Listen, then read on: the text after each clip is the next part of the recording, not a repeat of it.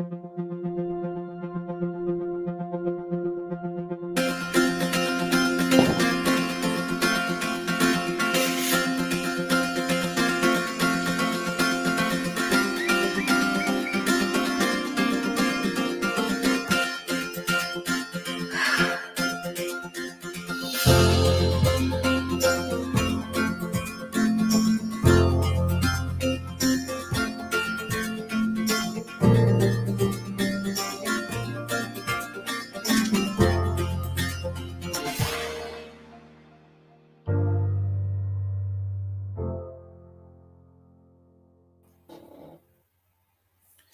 Bonjour à tous, bienvenue dans Spicote.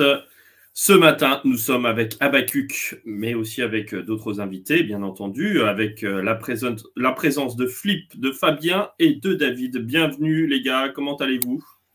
Ça va. Salut à Ça va bien. Merci. Bonjour. Salut à toi. Alors, ce matin, je voudrais vous raconter une petite histoire qui m'est arrivée quand j'étais petit. Bon, on avait acheté des nouvelles palmes pour aller nager et euh, mon père nous avait dit attention, ne les laissez pas au soleil en plein été. Et bien sûr, vous savez que moi, je suis euh, toujours très à cheval sur l'autorité. Euh, et donc, bah, je les ai laissés au soleil avec celle de ma sœur, hein, qui a un an de moins que moi et qui a à peu près la même taille de pied que moi. Oui, arrêtez de me juger, j'ai la même taille que les pieds d'une fille. Je sais. ça fait partie de mes complexes, mais bon, ça on y reviendra. C'est pas tout à fait le sujet d'aujourd'hui. Et, donc, euh, dans, cette, euh, dans ces palmes qui ont été euh, mises au soleil, vous vous doutez bien que le caoutchouc a commencé à, fondre, à se craqueler. Et quand je suis revenu auprès des, des, palmes, de mes palmes, je me suis rendu compte que les miennes étaient craquelées, qu'elles étaient fondues, mais que celles de ma sœur, elles étaient nickel. T'as pas fait ça Tu lui as pas piqué ses palmes Non, j'ai fait pire encore. J'ai ah. fait bien pire. Voyant ces palmes nickel, qu'est-ce que j'ai fait? Pris de jalousie, je les ai déchirées. Ah ouais Moi, j'étais comme ça, ouais. Ah ouais, David, ouais. Bel état d'esprit, ouais. Ouais, ouais, ouais, je sais, ouais. Et on devient pasteur. Bravo. C'est pour ça, il s'est pas expier son péché. Hein. J'ai pas fini, j'ai pas fini mon histoire. Euh, en fait, quand j'ai retourné les palmes, je me suis aperçu que celles que j'avais déchirées et qui étaient nickel, c'était les miennes. Et ce jour-là, j'ai pris une bonne leçon, voilà. Euh, que des fois, tes actes se retournent contre toi-même. Et c'est une petite histoire qui a à 10, 11 ans, 12 ans, je ne sais plus exactement l'âge, mais a été une vraie, vraie leçon. Il n'y a personne qui m'a donné cette leçon-là, sinon que moi-même. Et aujourd'hui, ben, je voudrais juste qu'on partage le texte parce que j'ai un petit peu retrouvé ça aussi dans ce texte-là. Est-ce qu'on appelle ça le karma ou autre chose? On va essayer d'en discuter ensemble. Allez.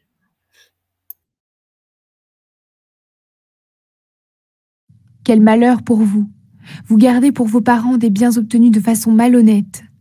Cela vous permet d'avoir une bonne situation pour éviter d'être touché par le malheur. Vos projets couvriront vos parents de honte. En détruisant de nombreux peuples, vous vous détruisez vous-même.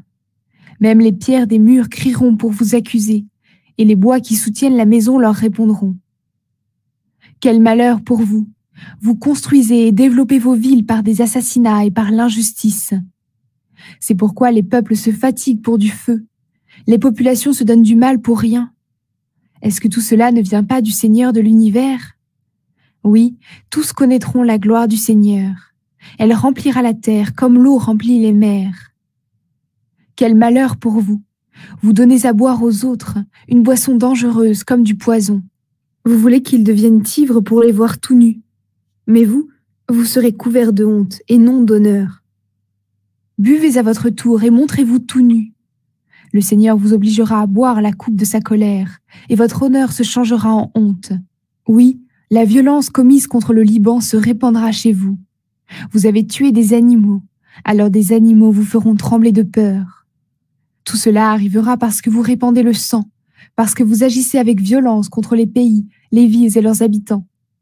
À quoi sert de fabriquer des faux dieux? Ce sont seulement des statues en métal qui font croire à des choses fausses. C'est un artisan qui les a fabriquées, et elles ne parlent pas. Alors pourquoi cet artisan met-il sa confiance en elles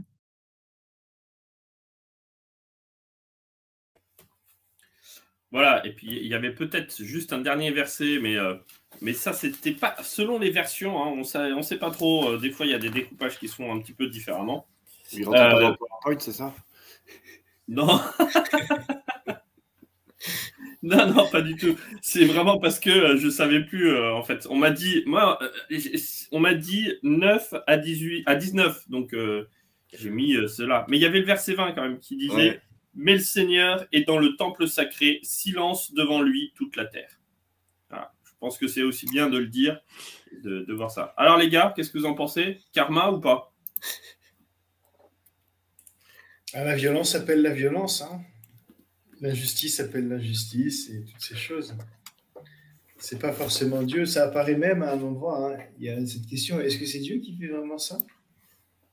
C'est important de réaliser que la façon dont on se comporte euh, retombera sur nous euh.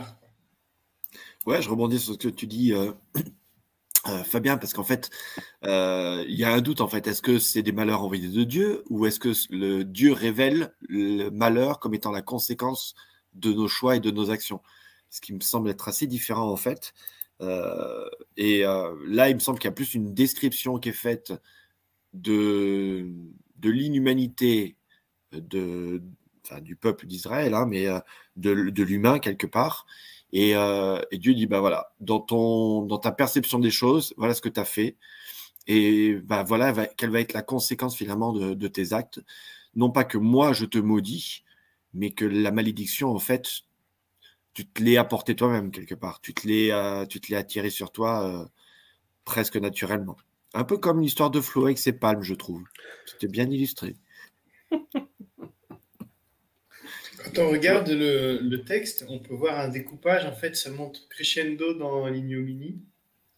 Euh, au début, on va d'abord avoir la, volonté de faire des gains justes, c'est-à-dire de ne pas se contenter de ce qu'on peut avoir honnêtement, mais de vouloir avoir plus, toujours plus. Après, on va avoir, euh, on va réfléchir aux motivations qui poussent à faire ses gains injustes. Euh, au verset 9 et 11, avec ces histoires de. Euh, qui taille un, profit malhonnête afin de faire son nid sur les sommets. On voit que c'est toujours euh, cette idée de, vouloir être le premier qui est présent partout, hein, parce que quand on regarde les disciples de Jésus, même après les trois années passées à marcher avec Jésus, ils étaient là à se discuter sur qui sera à droite, à gauche. C'est quelque chose d'assez universel. Hein. Et puis il y a le fait d'avoir après répandu du sang pour en arriver à ses fins, arriver à cet objectif de, vouloir se tailler la place du roi, euh, quitte à ce que ce soit injuste. Et euh, après, ben, euh, une fois qu'on est installé, on voit toutes les beuveries et tout le, confort qui fait que même dans le confort, on continue pour notre plaisir à abuser de l'autre. Et on voit que tout ça, en fait, c'est que de l'idolâtrie. Il est parlé de, de, pierres silencieuses euh, qui sont forgées d'une main humaine, d'une image de métal fondu. À quel point fabriquer des faux dieux muets. Alors, on en parlera tout à l'heure quand on fera l'actualisation, mais c'est à la fois une image euh, des Chaldéens qui viennent euh, attaquer Israël, mais aussi une image d'Israël et aussi une image de notre société actuelle. En fait, on va voir tout à l'heure, mais personnellement, j'ai l'impression de faire une revue de presse actuelle, en fait. Je vous expliquerai pourquoi, mais je vois ça. je suis tout à fait d'accord que c'est un texte qui est très actuel, pour moi en tout cas, euh, et qui pose euh, les questions qu'on entend souvent. Pourquoi Dieu ne réagit pas face euh, aux famines, face aux guerres face à l'injustice, face à ces grandes sociétés qui peuvent aller dans certains pays et déverser des produits chimiques. Pourquoi rien ne se passe? Pourquoi est-ce qu'elles semblent, non seulement rien ne leur arrive, mais elles semblent prospérer et devenir encore plus grosses, plus grandes et plus méchantes Et donc, je ne suis pas sûr que la réponse que Dieu semble envoyer ici puisse forcément nous satisfaire et être compréhensible euh, par nous aujourd'hui. En tout cas, moi, elle m'interpelle. Euh, je trouve sympa que déjà à cette époque, on trouve anormal que faire boire l'autre pour prendre, pour abuser de lui ou d'elle, c'est pas quelque chose que Dieu euh, approuve. Mais le GHB, ça existait déjà bah, en tout cas, le principe, euh, c'est ce qu'on appelle la soumission chimique, hein, le principe euh, de faire boire quelqu'un une substance toxique afin de la rendre plus, euh, enfin moins résistante, en tout cas, à l'abus qu'on veut lui, auquel on veut la soumettre. Visiblement, ça existe déjà, et finalement, la méchanceté finit toujours par utiliser les mêmes moyens, hmm. en gros, pour parvenir à ses fins. En fait, ils déjà, sont pas créatifs, bah, pas vraiment, non. Apparemment, c'est la même rengaine depuis euh, des années et des années, et puis ils font la même chose. Moi, je trouve que dans ce texte, quand même, il y a, il y a beaucoup, beaucoup d'éléments. Hein. Ouais, parce je suis d'accord. Parce que ça va un petit peu dans tous les sens. Euh, il y a cette notion d'idolâtrie, des, euh, des, des, dieux qui ne parlent pas, hein, qu'on a retrouvé déjà à d'autres endroits, mais qu'on va retrouver aussi assez fort à d'autres endroits comme Esaïe. Euh, on va se retrouver avec euh, ben, cette notion d'un Dieu qui intervient, euh, ou en tout cas qui, qui intervient à la hauteur de ce que les, les, les, les, hommes interviennent. Enfin, je n'ai pas été très clair là, mais vous avez compris un peu l'idée générale. Moi, je suis d'accord avec toi, Flo, sur le fait qu'en fait, on a un mélange en fait avec euh, des, illustrations très concrètes qui parlent, comme, euh, comme tu viens de le dire, David, avec euh, le fait de faire boire quelqu'un pour lui faire passer nos idées. Il y a l'idée de la divinité païenne avec les statues, mais en même temps, on est à moitié dans de la prophétie, à moitié dans des choses extrêmement concrètes de la vie quotidienne. moi, j'ai du mal aussi à percevoir dans ce texte une forme de littéralité. En fait, voilà, pour moi, même la question de, par exemple, de faire boire, euh, c'est pas la problématique de la boisson, il me semble, par exemple, dans ce texte-là, mais illustre les gens qui ont les mécanismes de faire boire quelqu'un pour illustrer autre chose. Vous voyez ce que je veux dire? C'est-à-dire que c'est un peu comme le, le Habakkuk 2, euh, verset 20, quoi. Ce, verset fameux qui est souvent utilisé dans les églises.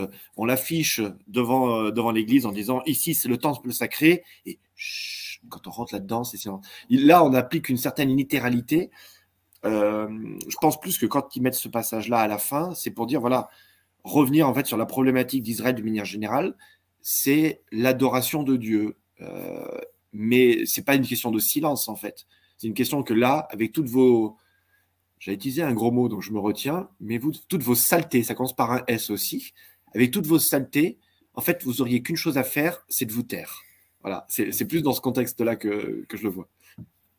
Et ça fait écho ce que tu dis avec ce dernier verset, avec euh, l'histoire de faire son nid sur les sommets, parce que la motivation initiale, c'est de, d'avoir la plus haute place en fait. Et, euh, donc la conclusion, c'est non, mais en fait, juste taisez-vous devant Dieu, quoi. Soyez humble et, acceptez euh, votre place d'humain. C'est pas une place mauvaise, hein, parce que c'est on est quand même fait à l'image de Dieu, c'est pas rien. Mais euh, on est l'image de Dieu, on n'est pas Dieu.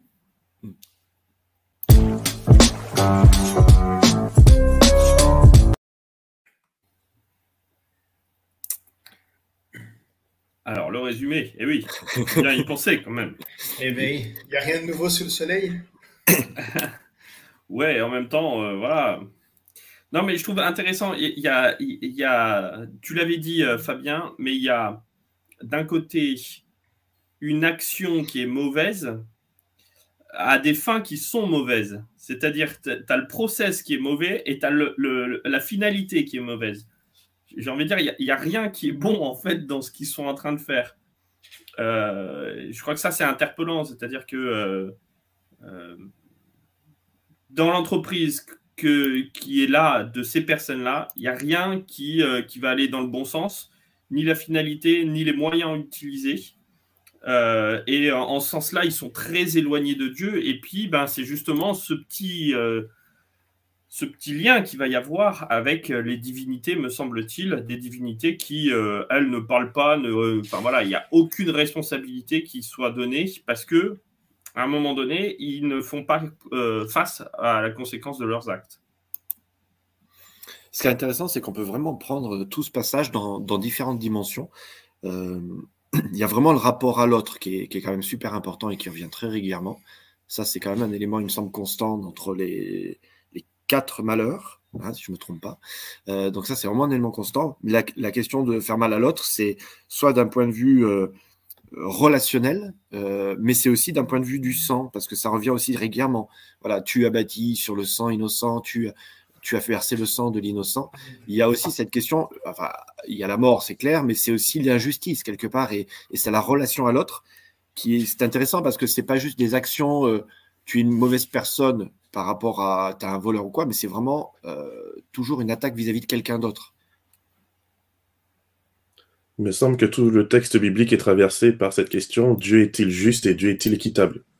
Et cette notion de justice et d'équité, on la retrouve vraiment euh, du début à la fin de, ces textes prophétiques. Et euh, ces textes, en tout cas, semblent être euh, écrits pour répondre à ces questions, en disant qu'ultimement, effectivement, Dieu est ce Dieu de justice. C'est le juge de toute la terre qui, ultimement, met fin au mal. Alors, encore une fois, comment il s'y prend, ça peut poser question. Et même Abacuc ici est choqué que Dieu puisse utiliser des méthodes qui lui semblent pas forcément très euh, très constructive d'utiliser des nations encore plus méchantes pour juger une autre. Euh, et pourtant, ultimement, Dieu dit, mais euh, un jour tu comprendras que ça fait partie de ma justice et de mon équité. Donc il y a aussi une notion de foi, une notion de patience, hein, une notion de faire confiance en Dieu, qu'il sait ce qu'il fait et qu'ultimement, tout ce qu'il fait va nous mener vers cette justice et cette équité.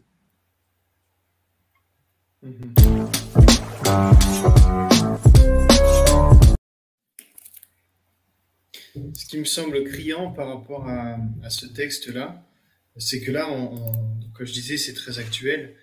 Euh, cette notion d'éthique, euh, d'équité, avec euh, justement le fait de ne pas profiter des plus faibles ou des autres pour se bâtir un empire, et ben en fait, c'est ce qui cause actuellement tous les dégâts euh, écologiques, les, problèmes de, euh, économiques aussi, euh, toutes les guerres, toutes ces choses-là, en fait, c'est des, c'est, tout puise, tout ce qui va pas en fait dans notre société prend ses racines dans ces, les versets qu'on a vus. On va retrouver différentes choses. Je, j'en sais quelques-uns. Il y avait le GHB, mais tu trouves aussi le, le stade pour la Coupe du Monde là, qui est bâti avec, on estime, 6500 morts euh, qui sont faits pour construire un stade comme ça. Euh, il y a l'histoire de tuer les animaux, se poser des questions au niveau écologique. Donc je suis d'accord que c'est pas à la base écrit euh, dans un sens littéral où il faut chercher les différentes étapes, mais ça montre des grandes lignes éthiques qui n'étaient pas bonnes à l'époque d'Abacuc et qui le sont encore moins maintenant, parce que maintenant on est dans un monde complètement j'ai globalisé en fait, où euh, en gros les riches font construire par des pauvres euh, leur téléphone, leur batterie, euh, tous les objets qu'on va acheter. On fait des cadeaux sur Internet, ben, des, cadeaux pour Noël, on va, c'est des, des, petits enfants, certains qui les auront construits, petits enfants qui travaillent 14 heures dans un atelier. c'est exactement dans cette logique. Et on fait ça en l'honneur de la naissance de Jésus.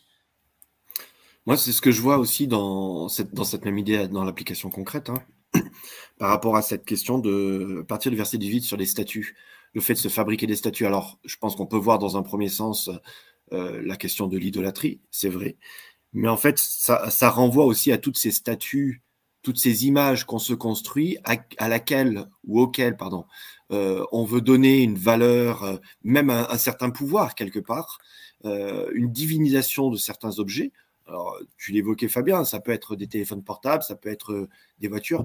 Enfin, ces choses, finalement, presque, il y a un sous-entendu, ces choses auxquelles on vient apporter, enfin, c'est même pas un sous-entendu, auxquelles on vient apporter un culte, euh, ces choses qu'on vénère euh, parce qu'elles nous apportent. Vous voyez ce que je veux dire? Donc là, c'est les statues d'idolâtrie, c'est une chose, mais qu'est-ce qu'on vénère pas comme objet quand ça nous apporte quelque chose? Je dire, quelle est la place d'un smartphone aujourd'hui dans notre vie? Ok, vous n'êtes pas en train de prier votre smartphone, je sais, mais je veux dire, c'est l'objet qui, ah, qui permet tout aujourd'hui. Il te permet d'acheter, il te permet de voir, il te permet de voyager, euh, il te permet de présenter ton passe sanitaire. Enfin voilà, concrètement, il y a, une sorte de. On a une forme par rapport à l'objet aujourd'hui d'adulation de l'objet. Et, euh, et avec l'idée, dans cette réflexion un peu qui va plus loin, c'est, comme tu disais Fabien, de se moquer complètement d'où vient l'objet quelque part de l'origine de l'objet. Et, ça, je trouve c'est aussi intéressant, c'est que en fait, on ne veut pas voir son objet nos biens de la vie quotidienne, le mani china quelque part. On ne veut pas voir d'où ça vient. Le principal, c'est que ça nous serve à nous et que ça nous fasse du bien. Donc il y a vraiment euh, voilà aussi une, une adoration pervertie, il me semble, par rapport à tout cela. c'est sûr que. Vas-y, vas-y, excuse-moi. Il y aurait beaucoup à dire hein, là-dessus. Hein. Euh, euh, moi, je trouve que c'est super intéressant ce qu'on est en train d'évoquer sur, sur l'idolâtrie. notamment parce que on l'avait vu un petit peu pour ceux qui vont à l'église et dans le Deutéronome avec l'école du sabbat. Euh, il y avait euh, aussi cette notion-là de, euh, de l'idolâtrie, il y a quelques sabbats en arrière. Et ce que je trouvais vraiment intéressant dans ce texte-là, du Deutéronome, c'est que d'un côté, il y a le Dieu qui nous apporte quelque chose, qui est là, qui veut créer une alliance, et de l'autre côté, il y, a les, les idoles qui nous prennent tout. et je crois que le contraste, il est là, de, quelque chose où il y a un Dieu qui veut être en relation et tout le champ lexical était autour de cette notion de relation avec Dieu. Et de l'autre côté, euh, c'était euh, contrasté avec euh, du bois, du bronze qui résonne, qui, où il n'y a rien du tout et qui nous prend tout pour finir. Et je trouve ça intéressant parce que ça veut dire que les idoles, c'est pas tant juste un objet, que tout ce qui me prend du temps, mais qui me, qui, me donne rien en fait en échange, ou qui me prend tout sans, sans rien me donner, sans, en, bouffant tout le, côté relationnel. Et je trouve ça intéressant parce que c'est pas tant juste une histoire de smartphone, euh, d'objets, etc. Même si ça me semble vraiment super important de réfléchir à chacun à notre éthique. Et c'est un petit peu ce qui est dans le texte là d'aujourd'hui, qui est de dire, bah, les gars, entre nous, euh, réfléchissons à la finalité de nos actions. Pourquoi est-ce qu'on le fait? Si c'est juste pour ma pomme, je peux toujours essayer de le justifier euh, d'une manière ou d'une autre. Hein. Euh, si je m'investis dans l'église ou dans un drap pour avoir ma propre importance et mon propre statut, la finalité, elle est mauvaise. Quoi, hein. Et puis, ben, les moyens que je vais utiliser sont aussi super importants. Donc, ces deux aspects-là, c'est de réfléchir de manière éthique à mon engagement, mes actions, est-ce qu'elles ont une bonne finalité? Est-ce qu'elles ont des bons moyens? Mhm. Alors c'est sûr, ça remet beaucoup en question notre mode de vie actuel. Hein. Et ça, c'est vraiment important, mais ça nous pousse à comprendre qu'on n'est pas seul sur la terre. Et ça, on le retrouve avec aussi la parabole du bon samaritain, par exemple. Euh, des fois, on est très préoccupé dans notre vie, on court, hein, comme le prêtre et puis le lévite. Et puis, il y a cette personne-là qu'on ne connaît pas, qui, qui est un, inconnu euh, qui s'est fait euh, tabasser. Et puis euh, voilà, il y a un samaritain et le samaritain, il tient à ce que prendre soin de, de, cette, personne-là qui qui va pas bien, qui a besoin d'aide et il, il, interrompt sa journée, il interrompt peut-être qu'il avait des choses importantes à faire, on ne sait pas. Il, le fait, il, met un frein d'arrêt dans sa vie, il va jusqu'à avancer l'argent, euh, pour pouvoir euh, prendre soin. Et après, il dit, si jamais il y a plus, eh ben, je paierai plus. Est-ce qu'on a cette solidarité euh, quand on... Dans, dans nos sociétés, est-ce que c'est ce qui transparaît? Je ne suis pas sûr. Hein. En tout cas, c'est une vraie question qui peut devenir même inquiétante. Parce que tout ce qui nous entoure, en fait, est bâti sur du sang et est bâti sur de l'oppression. Hmm. on est avec des ordinateurs pour parler de Dieu, euh, voilà, l'électricité, quand on ira prendre notre douche chaude, euh, toutes ces choses qui nous entourent, nos vêtements, euh, nos chaussures, y compris les palmes qu'on déchire, toutes ces choses, finalement, on les a pas bâties nous-mêmes. Donc, je veux dire, à un moment donné, pour moi, c'est la réalité que la Bible, en tout cas, fait passer comme message, c'est qu'aucun de nous ne pourrait se présenter devant Dieu en disant, ben, regarde, parce que j'ai vécu dans ma grotte, euh, du coup, ben, je suis juste et du coup, j'ai droit et accès au salut. D'où la nécessité de cette grâce, euh, de la nécessité de reconnaître euh, finalement qu'on ne peut pas y arriver sans la présence concrète de Dieu, sans ce pardon concret de Dieu, parce qu'effectivement, tout ce qui m'entoure finalement,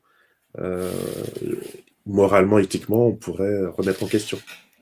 Mm. maintenant, effectivement, depuis les textes dans l'Ancien Testament, on voit un Dieu qui est préoccupé par le sort de l'humain, préoccupé par le sort de la nature, ici qui dénonce les ravages qui peuvent être faits euh, au niveau du Liban qui est réputé pour avoir euh, du bois désirable.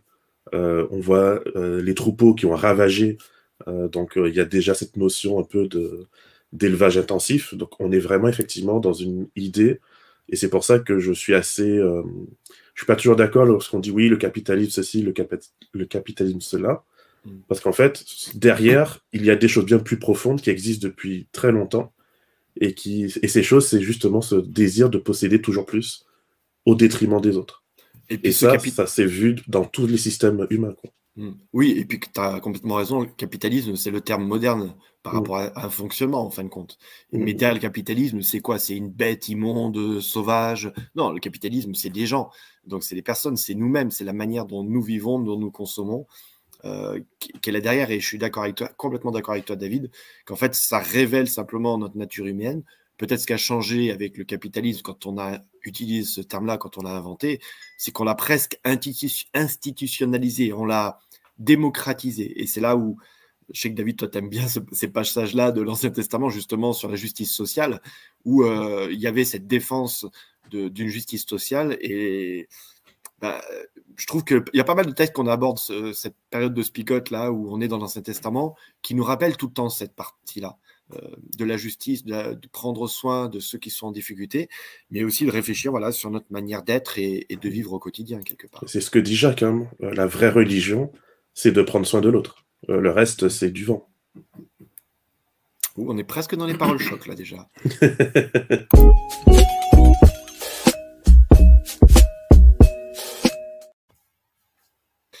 Allez, c'est parti, c'est le moment où vous vous déchaînez sur les réseaux parce que vous avez préparé vos paroles choc du jour. Bon, David, il a quasiment commencé avec la première, mais euh, tu as le droit à une deuxième, hein, David. Hein. Ne te sens pas brimé euh, du tout. Ah ben ça se passe comme ça en fait. Si on en dit une avant le jingle, on peut en dire une deuxième après le jingle. Ouais, c'est ça. Non mais moi j'avais pas la règle. Hein, euh. ben, maintenant tu l'as.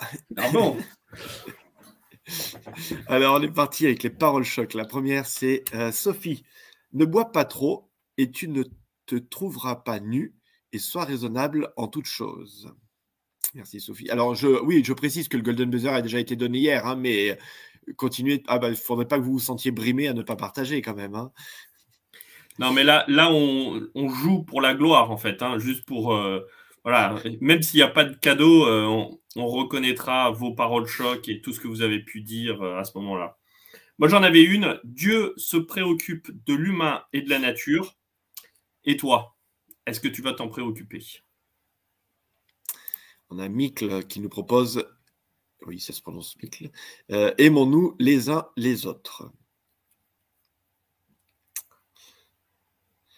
moi, la mienne, ça serait tout simplement quel malheur. Voilà. Quand, mais ça ne s'arrête pas là, parce que ça serait terrible oui. parle choc. oui, oui, c'est vrai. Donc, quel malheur quand tu oublies Dieu et l'autre. Voilà. Alors, Fabien. Fabien, il essaye de partager sa parole choc, mais. Désolé, je n'avais pas vu. Euh, moi, je voudrais prendre le contre-pied et euh, partir sur l'autre principe. On prend en disant voilà, notre société va pas bien je veux faire que je ne veux pas fonctionner dans l'idée de cette société. donc, c'était Mark Twain qui dit ils ne savaient pas que c'était impossible, alors ils l'ont fait.